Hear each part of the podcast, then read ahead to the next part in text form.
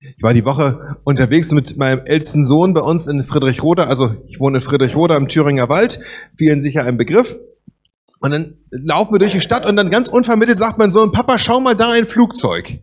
Ich nichts gesehen, ne? Ja, das sieht man doch ganz klar. Ich habe nichts gesehen. Und das war dann nett. Dann sagt er, stell dich mal unter, mit mir unter die Laterne und dann schau, über der Laterne fliegt es. Ne? Das war echt eine Hilfe. Dann habe ich es gesehen, kleiner grauer Punkt. Hätte ich sonst gar nicht wahrgenommen. Und dann haben wir uns gefreut und im Flugzeug haben versucht herauszufinden, wie groß das wohl sein mag und wo es hinfliegt. Ich hätte es nicht gesehen sonst. Brauchte eine Seehilfe. Ich glaube, dass es uns oft so geht im Leben, dass wir manches nicht wahrnehmen, was da ist, und dass wir eine Sehhilfe bräuchten, um es zu entdecken.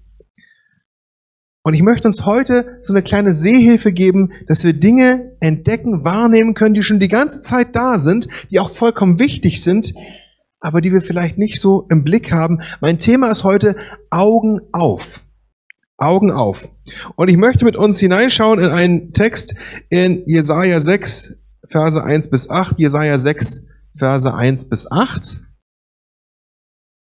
Und wir kriegen das hier auch vorne angezeigt. Jesaja 6, Verse 1 bis 8. Da steht, in dem Jahr, als der König Usia starb, sah ich den Herrn sitzen auf einem hohen und erhabenen Thron, und sein Saum füllte den Tempel. Seraphim standen über ihm, ein jeder hatte sechs Flügel. Mit zweien deckten sie ihr Antlitz, mit zweien deckten sie ihre Füße und mit zweien flogen sie. Und einer rief zum anderen und sprach, heilig, heilig, heilig ist der Herr Zebaoth, alle Lande sind seiner Ehre voll. Die Schwellen bebten von der Stimme ihres Rufens, das Haus ward voll Rauch. Da sprach ich, weh mir, ich vergehe, denn ich bin unreiner Lippen und wohne unter einem Volk von unreinen Lippen. Denn ich habe den König, den Herrn Zebaoth, gesehen mit meinen Augen.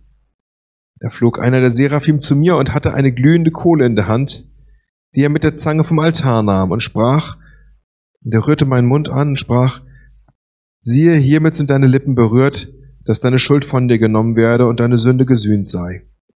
Und ich hörte die Stimme des Herrn, wie er sprach, wen soll ich senden? Wer will unser Bote sein? Ich aber sprach, hier bin ich, sende mich. Ich mag den Text sehr, weil er uns einen Blick erlaubt auf etwas, was wir sonst überhaupt nicht sehen können. Nämlich die Welt des Unsichtbaren, die Welt, in der Gott wirkt. Das ist ja unseren Augen normalerweise entzogen. Wir kriegen in der Bibel nur hier und da wie so einen Blick durchs Schlüsselloch, dass wir da auch mal eine Wahrnehmung von kriegen. Und das Bild, was wir sehen dürfen, ist gigantisch. Der große Gott sitzt im Tempel und der Saum seines äh, Gewandes ist so groß, dass er den ganzen Tempel ausfüllt. Das müsst ihr euch vorstellen, der Tempel war ein riesengroßes Gebäude. Das heißt, er hat da bald einen Hektar großen Mantel, den er hinter sich herzieht. Also absolut gigantisch. Der ganze Tempel ist von Gott ausgefüllt und von seinem ganzen Wesen. Das füllt dieses Gebäude aus. Was für eine große Vision des großen Gottes. Und da sind da noch die Engelwesen, die Seraphim, die fliegen da mit ihren sechs Flügeln. Eine Szenerie, die könnte sich kein Fantasy-Autor intensiver ausdenken. Jetzt könnte man denken, na ja, das ist so fantastisch. Na, der Jesaja, der hat halt eine blühende Fantasie, dass er sich was Cooles ausgedacht hat. Ne? Aber Vorsicht, der Text fängt an im Todesjahr des Königs Usia. Und da sah ich den Herrn im Tempel. Das heißt, der Jesaja spricht über konkrete Orte und über einen konkreten Zeitpunkt mit einer konkreten Person, wo jeder sich daran orientieren kann, wann genau ist das gewesen. Und ich finde es so wichtig und hilfreich, wenn wir Märchen anschauen, dann heißt es, es war einmal oder bei Biene Maya in einem unbekannten Land vor gar nicht allzu langer Zeit. Die Bibel ist nicht Biene Maya. Das sind echte Dinge, echte Personen an echten Orten, Dinge, die real sind. Und genauso wie sie real geschehen sind, sind die Wahrheiten bis heute gültig, an denen können wir uns orientieren. Und was finden wir jetzt? Der große Gott, der den ganzen Tempel ausfüllt. Es zeigt die Größe und Majestät Gottes, hilft uns aber auch noch eine weitere Spur zu nehmen. Im Neuen Testament wird davon gesprochen, dass wir als Christen der Tempel des Heiligen Geistes sind. Wenn Gott den Tempel ganz ausfüllt, dann heißt es, Gott will jeden Zentimeter, jeden Millimeter deines Lebens voll und ganz mit seiner Präsenz ausfüllen und will darin voll sichtbar sein. Ist ein wichtiger Impuls, werden wir später noch drauf kommen. Und dann diese Engelwesen. Okay, das kann ich mir echt schwer vorstellen, muss ich ehrlich gestehen. Warum haben die sechs Flügel? Zwei, mit denen die fliegen, okay, dass Engel fliegen können, das ist uns schon klar. Aber wir müssen vielleicht mal diese ganzen blöden, barocken, äh, bisschen dicklichen Rubensengel aus dem Kopf kriegen, ne? die so süßlich auf irgendwelchen Wolken sitzen. Das ist Kindergeburtstag. Ne? In der Bibel sind die anders. In der Bibel gibt es eine Standardreaktion, wenn Leute Engel sehen, dass die Todesangst haben. Und die Engel müssen einen Satz immer zu sagen, fürchte dich nicht. Fürchte dich nicht, musst du dann sagen, wenn es was zu fürchten gibt. Ne? Also das, waren schon beeindruckende Wesen. Warum haben die jetzt die sechs Flügel? Mit zweien fliegen sie, damit sie den Boden nicht berühren.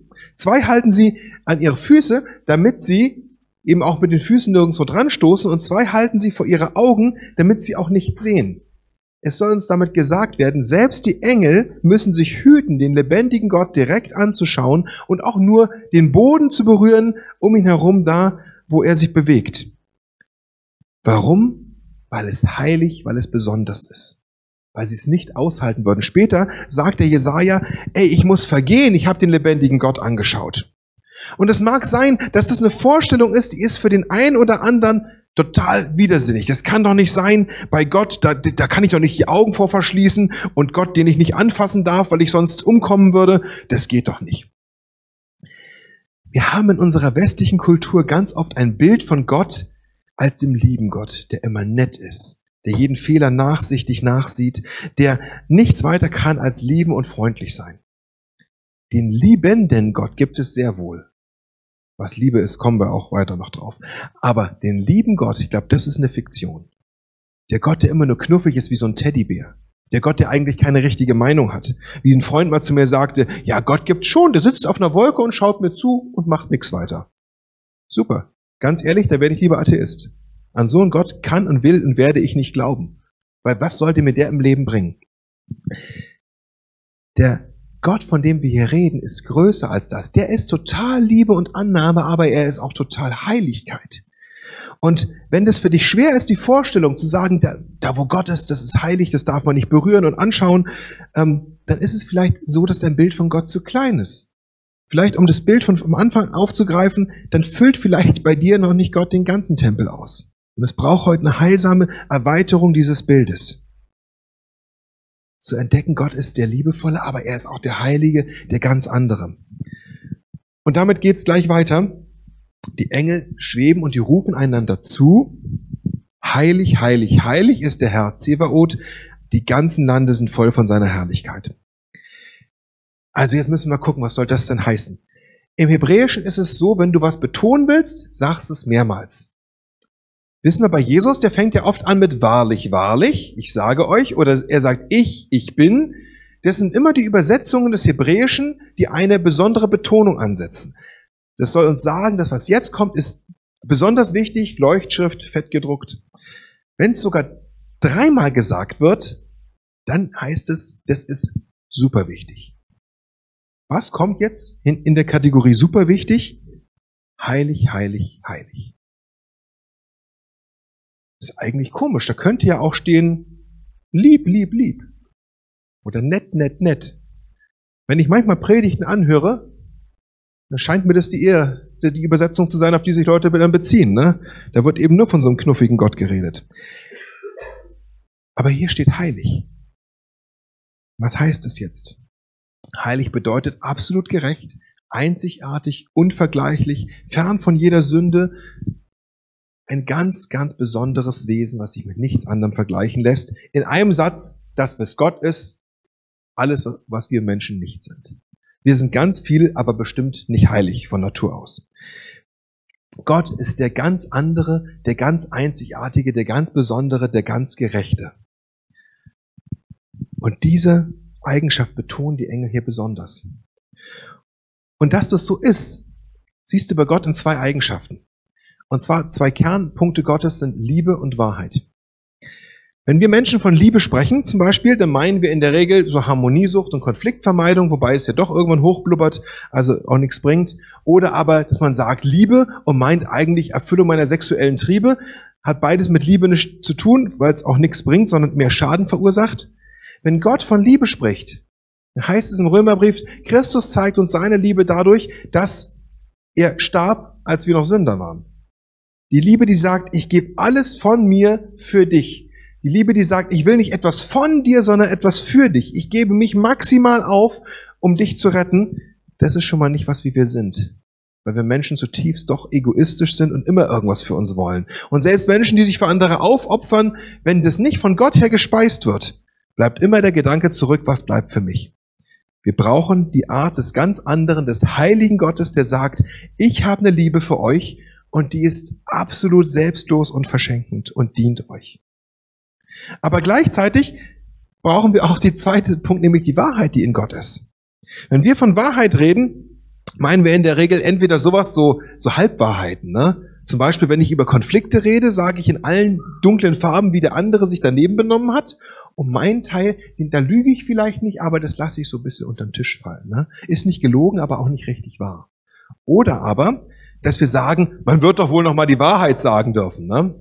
Und dann haust du einen raus, so, was du alles gerade so meinst und wie du es empfindest, wächst halt hinterher kein Gras mehr, aber du fühlst dich besser. Ne?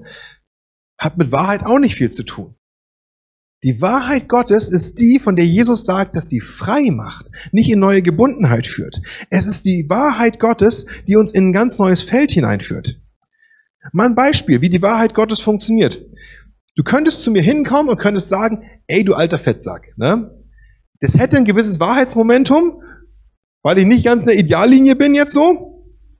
Es würde aber jetzt mir nicht sonderlich helfen. Das Veränderungspotenzial dieses Satzes ist sehr begrenzt. Ne? So. Und auch unserer Beziehung würde es wahrscheinlich nicht so recht gut tun. Du könntest aber herkommen, könntest sagen, hey, mir ist daran gelegen, dass es dir gut geht und dass du gesund erhalten wirst. Und hey, dazu wäre es echt hilfreich, würdest ein paar Kilo verlieren.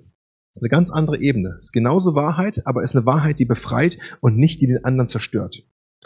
Das ist die Wahrheit Gottes. Die Wahrheit Gottes, die deutlich aufdeckt, dass wir Sünder sind, verloren gehen, die aber keinen Gefallen hat am Tod des Gottlosen, wie es im Hesekiel heißt, sondern dass der Gottlose umkehrt, zum Leben kommt. Völlig andere Arten, völlig anderer Style, als wir Menschen sind. Eben die heilige Art des heiligen Gottes. Und die brauchen wir dringend in unserer Welt. Weil wir sehen ja, wo wir mit unserer Art hingekommen sind. Und das ist nicht so toll, ne? Wir brauchen also nicht mehr von unserem, sondern mehr vom lebendigen Gott, von dem, was uns wirklich frei macht, von dem, was wirklich das Potenzial hat, etwas zu verändern, von Liebe und Wahrheit, die zusammenkommen. Das ist die Art des Gottes, die uns rettet aus dieser Welt heraus. Und Gott belässt es ja nicht nur dabei, dass er sagt, ich bin anders, ich habe andere Maßstäbe für euch, sondern da kommt ja noch was, was die Engel sagen, nämlich heilig ist der Herr Zevaot. Die Zebaoth sind die himmlischen Heerscharen, die Armeen von Engeln. Als Jesus verhaftet wurde, wollen ja seine Jünger für ihn kämpfen und dann sagt er, ne, braucht er nicht, meint ihr nicht, ich könnte zwölf Legionen Engel rufen. Eine Legion selber ist schon eine nahezu unbesiegbare Streitmacht. Zwölf davon heißt, hier kommt keiner gegen an. Jesus will sagen, ich habe so viel Macht in meinen Händen, ich habe das im Griff, ich krieg das hin. Wenn die Engel sagen, heilig ist der Herr der Herrscher, sagen sie nicht nur, Gott ist anders und hat andere Maßstäbe, sondern er hat auch die Macht, die umzusetzen. Es bringt uns ja nichts, wenn einer sagt, ich habe eine tolle Idee, ich krieg's aber nicht auf die Kette. Gott ist der, der es auch ändern kann. Gott ist der, dessen Pläne gelingen. Und so sehr wir Gott auch in die Suppe spucken wollen in seine Pläne, er lässt es nicht machen. Schau in der Bibel, die Brüder vom Josef wollen ihn bloß haben, ne? verkaufen ihn in die Sklaverei. Richtig übler Plan. Daraus wird der Plan, wie später das Volk Israel gerettet wird, indem Josef in Ägypten in Verantwortung kommt. Judas verkauft Jesus für ein bisschen Geld. Daraus, aus dieser fürchterlichen Sünde, wird ein Baustein im Plan Gottes, die Menschheit zu retten. Wir Menschen können noch so viel aufwenden, die Finsternis kann sich noch so groß gebärden, aber der lebendige Gott lässt sich die Butter nicht vom Brot nehmen. Der Herr der Herrscher bringt seine Pläne zu, äh, wirklich zur Erfüllung. Er kommt immer zum Ziel. Hey, das kann uns doch voll entspannen, wenn wir diesem Herrn folgen, zu wissen, wir sind auf der Seite dessen, dessen Pläne immer gelingen werden, auch ob, ob wir das wahrnehmen oder nicht, ob das erstmal so aussieht oder nicht, Gottes Plan kommt zum Ziel. Er ist der Herr der Herrscharen. Er ist der, der Kraft hat. Er ist der, der was bewirken kann in deinem Leben. Und egal, wo du gerade stehst, egal welche Barriere sich vor dir gerade aufbaut, du kannst wissen, da bin ich jetzt drin in der Lage, mit dem Herrn der himmlischen Herrscher, dem, von dem Jesus sagt, mir ist alle Gewalt gegeben im Himmel und auf Erden. Der ist mit dir. Gibt einen völlig anderen Stil in dein Leben rein. So, und jetzt kommt noch was und das fordert uns noch final heraus. Die ganze Erde ist erfüllt von seiner Herrlichkeit. Alle Länder sind voll von seiner Herrlichkeit. Und da sind wir jetzt in der Spannung, weil das weiß nicht, wie ihr das wahrnehmt. Ich bin heute Morgen so gelaufen, bei uns durch Friedrichroda, dann über verschiedene Bahnhöfe hier und dann durch Jena durch. Ich hoffe, ihr habt ganz viel von der Herrlichkeit Gottes gesehen. Mir ging es eher so wie letzte Woche mit meinem Sohn. Wo denn? Nicht so viel wahrgenommen. Und ehrlich gesagt, es geht mir nicht erst heute so, sondern öfter. Und dann kämpfe ich mit dieser Stelle. Und dann denke ich, Gott, irgendwas haut doch da nicht hin ist das vielleicht nicht ernst gemeint? Ah, das ist nur so eine nette Metapher. Eigentlich meinst du es nicht so, damit wir uns besser fühlen. Ähm, wenn Worte in der Bibel nicht mit unserer Wahrnehmung übereinstimmen, ist die Frage, wie wir damit umgehen. Manchmal möchte man dann gern Bibelworte umdeuten, ne? sagen, oh, das ist gar keine Aussage, so wie es da steht, sondern das ist entweder ein Imperativ oder Futur. Also Imperativ, die Erde schaut wirklich schrecklich aus, aber ihr Christen seid ja da, krempelt die Ärmel auf, macht's besser. Steht halt nicht da, ne? Steht da einfach nur ein Indikativ, ist so. Oder Futur, ja, jetzt ist die Erde ganz schaurig, ah, aber irgendwann kommt ja Jesus wieder und dann macht er dem Ganzen ein Ende und dann wird's wieder schön. Und bis dahin müssen wir halt irgendwie durchhalten. Aber es steht halt Präsenz, Gegenwart. Die ganze Erde ist erfüllt von der Herrlichkeit des Herrn. Und dann kannst du wieder so denken, ah, okay, dann muss es anders sein, nämlich, ha, dann kommen mir so, so Leute und sagen, das ist ja überall woanders. So ein bisschen wie in so einem Asterix-Comic, ne? Ganz Gallien ist von den Römern besetzt. Ganz Gallien? Nein, es gibt ein einzelnes Dorf voller Unbeugsamer, ne, die Widerstand leisten. Und dann denkst du dir, und das Dorf der Unbeugsamen, die Widerstand leisten, das ist bei mir. Ne, das ist hier in Jena, da überall sonst ist Herrlichkeit, aber bei uns, ai, ai, ai. Du machst dir ja keine Vorstellungen. Ne? Und oder, der beste Satz, oh, der, der kommt am allerbesten, dass mir Leute sagen, bei uns da ist ein ganz besonders harter Boden. Ne? Also mit einer Überzeugung sagen das die Leute. Ne? Aber der Text sagt, alle Länder, die ganze Welt ist erfüllt von der Herrlichkeit. Und wir machen ein bisschen Linguistik. Wisst ihr, wie man es am besten übersetzen könnt? Auch der Ort, an dem du wohnst, ist am besten. Jena, die ganze Saale-Region hier, alles voll von der Herrlichkeit des Herrn. Setz den Ort ein, in dem du lebst, die Nachbarschaft, in der du wohnst und sag dir, das Wort Gottes sagt, hier, wo ich lebe, die Menschen, mit denen ich zu tun habe, hier ist es voll von der Herrlichkeit des Herrn. Es mag sein, dass deine Wahrnehmung dem widerspricht, dass es dir geht wie mir mit dem Flugzeug, was ich nicht sehen wollte. Wenn unsere Wahrnehmung abweicht von dem, was uns die Bibel sagt, dann haben wir immer zwei Möglichkeiten. Entweder die Bibel hat Unrecht oder unsere Wahrnehmung stimmt nicht. Und ich erlebe es leider zu oft, dass wir schnell bereit sind zu sagen, dann muss das irgendwie anders gemeint sein, dann ist das übertragen gemeint oder nicht so ganz oder die wussten es damals nicht besser.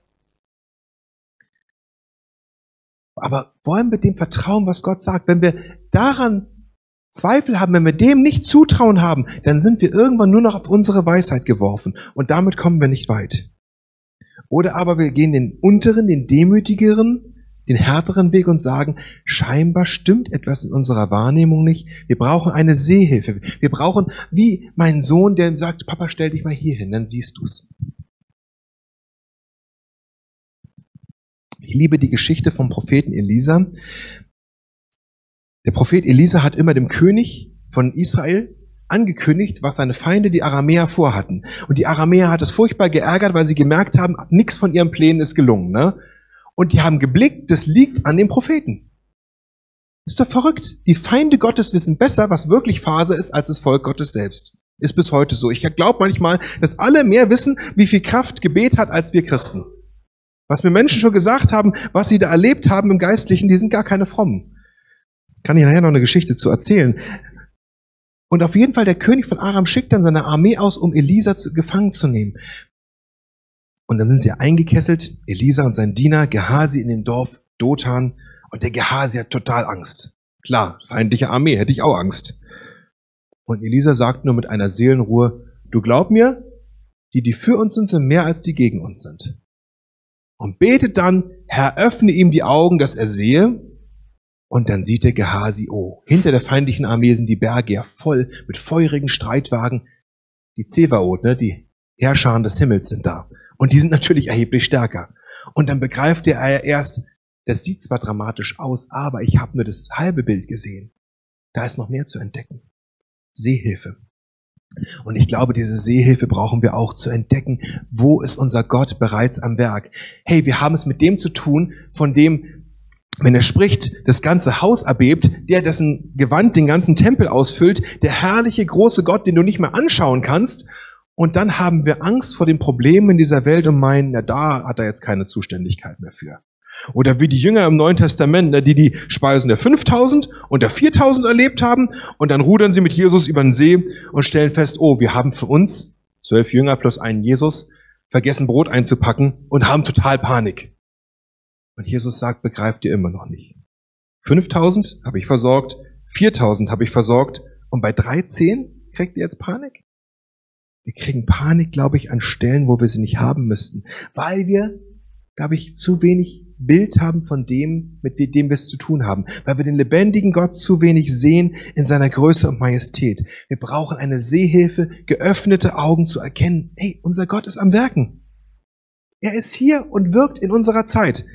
Ich möchte euch ein paar Dinge erzählen, reale Dinge passiert hier bei uns in Thüringen nicht vor 50 Jahren, sondern alle in den letzten paar Monaten.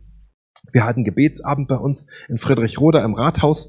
Wir waren 13 Leute inklusive Bürgermeister, also jetzt keine Riesentruppe, aber der Bürgermeister war schon mal dabei, nicht schlecht, und haben gebetet, wie man halt so betet. Ne? Es war ein guter Abend. Jetzt weder herausragend, dass du denkst, jetzt bricht die Erweckung aus, noch schlecht, dass du sagst, machen wir nie wieder, sondern einfach ein okayer Abend, würde ich mal sagen. Wie ich schon unzählige gehabt habe. Besonders war aber, ein Freund von mir war dabei, aus der Stadt, kein Christ, der wollte das unbedingt mal erleben, wie das läuft. Ich schaute nach dem Abend so in die Runde und entdeckte so bei allen, dass es denen ging wie mir, war okay, ne? Dann guckte ich meinen Freund an. Ich versuche es euch ein bisschen wiederzugeben. Ich versuche so wenig wie möglich zu übertreiben. Ich schaute den so an was war das denn heute Abend? Das war ja unfassbar kraftvoll. Das, sowas habe ich ja noch nie erlebt, dass das so wirken kann, wenn Menschen beten und ihr wart euch enorm einig und das war ja, das war der Hammer. Du, das müssten meine Freunde auch erleben. Aber die kämen ja nie in eine kirchliche Veranstaltung. Wir machen das so, wir organisieren mit denen irgendwie so eine Radtour, dann kommen wir hinter, hinterher alle in einem Café zusammen und da redest du dann genauso wie heute aus der Bibel und dann beten wir da, damit die diese Kraft auch erleben. Ich habe gedacht, war der in einer anderen Veranstaltung als ich? Der ist kein Christ. Aber der hat etwas wahrgenommen, was für uns das Normalste von der Welt ist. Und da habe ich gedacht, wie beim, beim, bei den Aramäern, ne? die haben gespannt, wo geistliche Kraft herkommt, das Volk Israel nicht so richtig. Die Nichtchristen müssen uns manchmal sagen, welche Kraft das hat, was wir tun als Standard.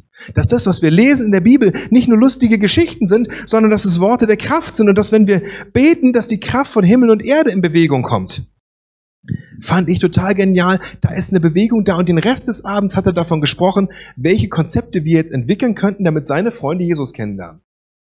Denn der ist noch gar kein Christ, ne? Der ist auf dem Weg. Aber so passiert es. Oder ich, wir haben wäre jetzt eine größere Geschichte. Wir haben in Friedrichroda äh, ein Haus gekauft und das hat sich ziemlich schwierig entwickelt. Wir haben da Kern sanieren müssen, was doof ist, wenn man keine Ahnung von nix hat, aber okay. Wir waren sehr versorgt, unter anderem mit guten Handwerkern, die uns geholfen haben. Einer davon ist unser Klempner, ist auch Brandenburger wie ich. Und dann lud er mich ein auf seine Weihnachtsfeier. Und da kamen so Kollegen von ihm, Nachbarn, Leute aus dem Dorf, so thüringische Landbevölkerung. Ne? Und ich würde mal so sagen, zu 99 Prozent Menschen, die von keinem mir bekannten kirchlichen Angebot erreicht würden, um es mal vorsichtig zu formulieren. Dann saß ich da mit dabei, gut aufgetafelt, Gastfreundschaft ist ja hier ein Riesenwert, ne? Gedacht, so war es bei Jesus auch, ein Fresser und Weinsäufer haben sie ihn genannt. Und das Beste war aber, dass mein Kumpel sagte, also wenn der Pfarrer kommt, dann muss er auch was sagen. Also fing er an mit so einer kleinen Rede und sagte, so, Und jetzt wird mein Freund Philipp weitermachen. So, und dann war ich da drin. Und war eingeladen bei Menschen, die wahrscheinlich sonst nie in die Kirche kommen, von Jesus zu sprechen, was es mir bedeutet, Weihnachten zu feiern, warum ich ihm gern folge. Und das war genial zu merken, was da an Begegnungen sich ergeben hat. Hinterher kam er noch zu mir, hat sich zigmal bedankt, war ein bisschen schadenfroh, dass seine Kumpels jetzt völlig überraschend eine Predigt hören mussten. Aber hat auch versucht auszudrücken, hey, eigentlich, es hat mich jetzt auch ziemlich berührt. Und ich möchte, dass du das wieder machst. Das sind reale Sachen, die Türen, die plötzlich auf sind für das Evangelium. Oder bei uns in unserem Haus, ich habe schon für irre viele Leute beten können. Und noch keiner hat es bisher abgelehnt. Und ich stelle fest, dieser Satz, hier ist so hartes Pflaster, die Menschen wollen nichts von der Botschaft hören. Also ich stelle fest, es stimmt nicht. Ich denke dann immer, ja, Gott, ich irgendwie, weiß nicht, habe ich so besonders den Bogen raus, aber ich finde es gar nicht so, ehrlich gesagt. Ich stelle mich oft ziemlich dämlich an, aber irgendwie scheint es einen großen Gott zu geben, der Kraft hat. Und ich stelle fest, ja, die Menschen haben tatsächlich auf vieles keinen Bock mehr. In der Regel haben sie keinen Bock, Teil zu sein von, einem, äh, äh von einer Kircheninstitution, wo sie nur verknackt werden, Geld zu geben und irgendwo mitzumachen zu müssen. Sie haben aber großes Interesse daran, die Kraft Gottes zu erleben. Und das Evangelium hat Kraft. Und wir haben sogar noch was Großartiges. Wir haben eine Zeit, die ist, finde ich sogar, für uns so günstig wie lange nicht. Schau, nur zwei kurze Dinge. Wir haben eine junge Generation, die geht davon aus, dass die Welt untergeht. Die geht davon aus, dass sie daran schuld ist. Die geht davon aus, dass sie umkehren muss. Aber weil sie nicht recht wissen, wohin sie umkehren sollen, kleben sie sich fest. Na? Nee, pass auf ich habe da auch lange drüber gespottet. Das, da habe ich viel Buße tun müssen, weil ich gedacht habe, schaut doch mal die Sehnsucht dahinter an. Die wollen gerne umkehren von ihrer Schuld, die suchen Buße und wissen nicht wohin. Die wissen nicht wohin, weil in Flächen die Kirche Jesu Christi das gar nicht mehr sagt. Ja, die Welt geht natürlich unter. Ja, selbstverständlich sind wir schuld dran. Ja, natürlich braucht es Umkehr, aber nicht Umkehr zu besseren Gesetzen oder dergleichen, sondern Umkehr zu Jesus Christus, der die Welt rettet. Das ist die Rettung, die wir brauchen. Das heißt, eigentlich ist alles angerichtet. Und die Frage ist nur, nutzen wir die Chance, bringen wir den Elfmeter auch ins Tor? Oder, wenn ich mit Leuten rede bei uns in Friedrichroda, würde ich sagen, Politik ist echt ein Thema ständig. Und dann sagen mir die Leute, ja, Wahlen wird schwierig und man kann da viel diskutieren und man kann auch die Leute schelten, die die, die AfD wählen. Aber ich rede mit den Leuten, die das tun wollen. Und die sagen mir, was ich mir wünsche, ist, dass wir wieder davon sprechen, dass Familie zentraler Wert ist. Ich wünsche mir, dass wir wieder davon sprechen, es kann jeder leben, wie er will, aber es gibt genau Mann und Frau. Und die sollten verbindliche Familien bilden und Kinder in die Welt setzen. Und wir sollten aufeinander achten und miteinander leben und sollten einander dienen und sich zurücknehmen selbst und nicht sich so in den Vordergrund stellen. Und wir sollten fördern und fordern in der Gesellschaft. Und das sind alles Werte, wo ich sagen würde, die sind nicht komisch, sondern die sind eigentlich sind es Ausdrücke einer christlichen Gesellschaft. Da sind nicht Leute, die jetzt irgendwelche, also ich habe kaum welche getroffen, die irgendwelche radikalen Dinge da wollen, sondern eigentlich wollen die nichts weiter als Rahmendaten fürs Leben. Die Frage ist da, woran sollen wir uns eigentlich orientieren? Wie sollen wir denn leben? Und man kann natürlich das schnell abtun, kann hinter manchen komischen Sätzen auch sofort sagen, okay, mit dir rede ich nicht mehr. Oder ich guck mal, welche Sehnsucht ist auch da dahinter.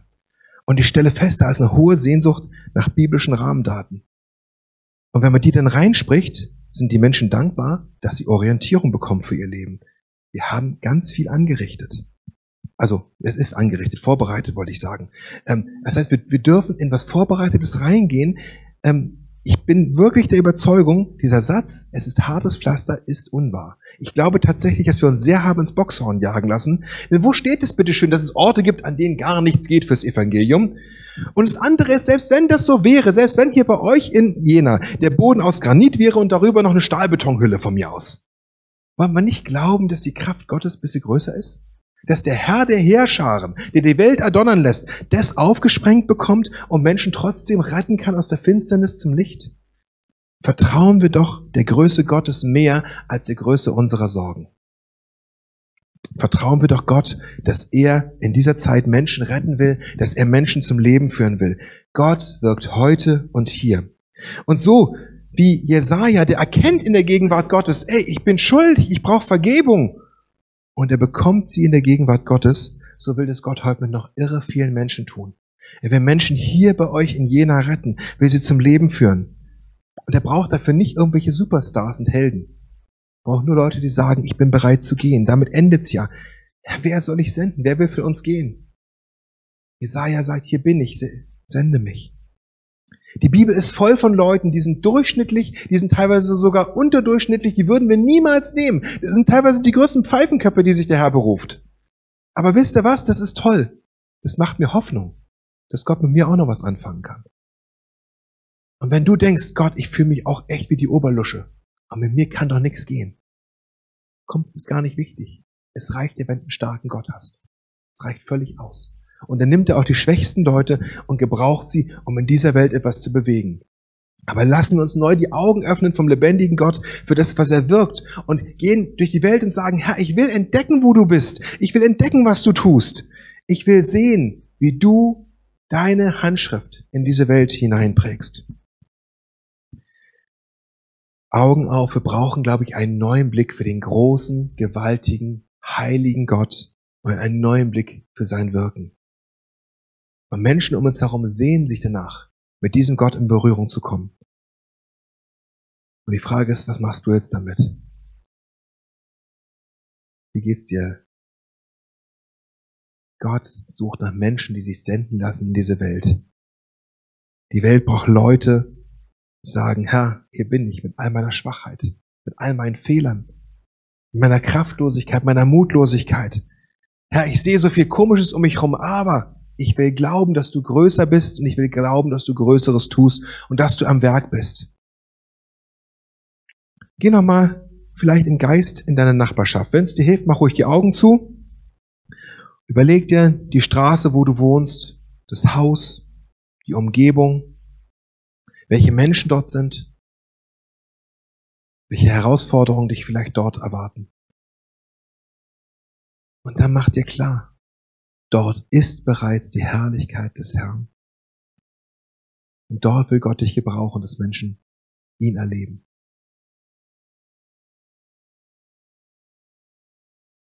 Vertrauen wir Gott, dass er bereits an allen Orten ist, an die wir kommen.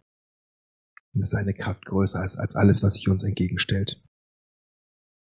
Und zuletzt vielleicht und hoffentlich sind einige heute hier, die sagen, ich habe schon viel mitbekommen von Gott, aber ich kenne diesen großen Gott nicht. Ich habe diese Kraft in meinem Leben noch nicht erfahren.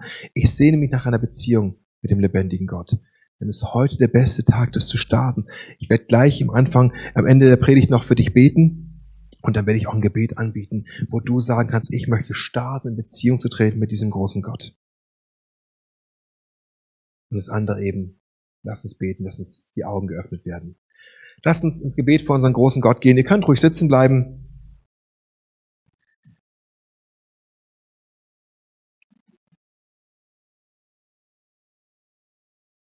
Herr, unser Gott, ich muss dir sagen, wie oft ich eigentlich so planlos durch die Welt laufe. Herr, ganz oft finde ich, dass ich so wenig wahrnehme von dem, was du tust. Ich habe eher das Gefühl, dass alles andere sich größer macht. Und ich brauche es wie der Gehasi, dass mir die Augen geöffnet werden, dass ich sehe.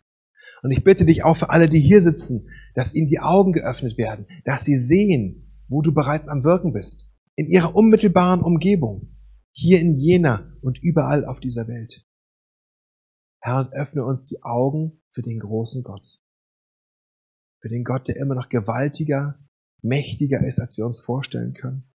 Für den heiligen Gott, der so anders ist als wir dessen Liebe unser Herz gewinnt und verwandelt und dessen Wahrheit frei macht und Eckdaten zum Leben setzt.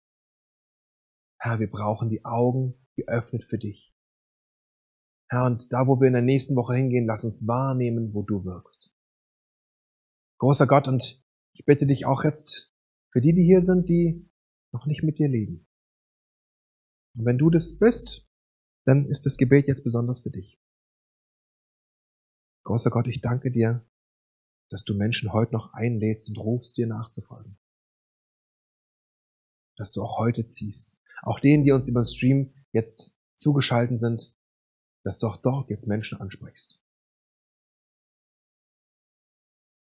Wenn du diesen Schritt zugehen willst auf den großen Gott, dann lade ich ein betes Gebet jetzt mit, was ich spreche. Großer Gott, ich danke dir, dass du mich ansprichst. Ich möchte dich kennenlernen und ich möchte gern mit dir leben. Großer Gott, in meinem Leben ist so vieles schiefgegangen. Ich habe so viel Schuld. Ich bitte dich, vergib du mir. Mach du mich zu einem Menschen, wie du ihn haben willst. Ich will dir von jetzt an folgen. Mein ganzes Leben lang. Bis in die Ewigkeit. Amen.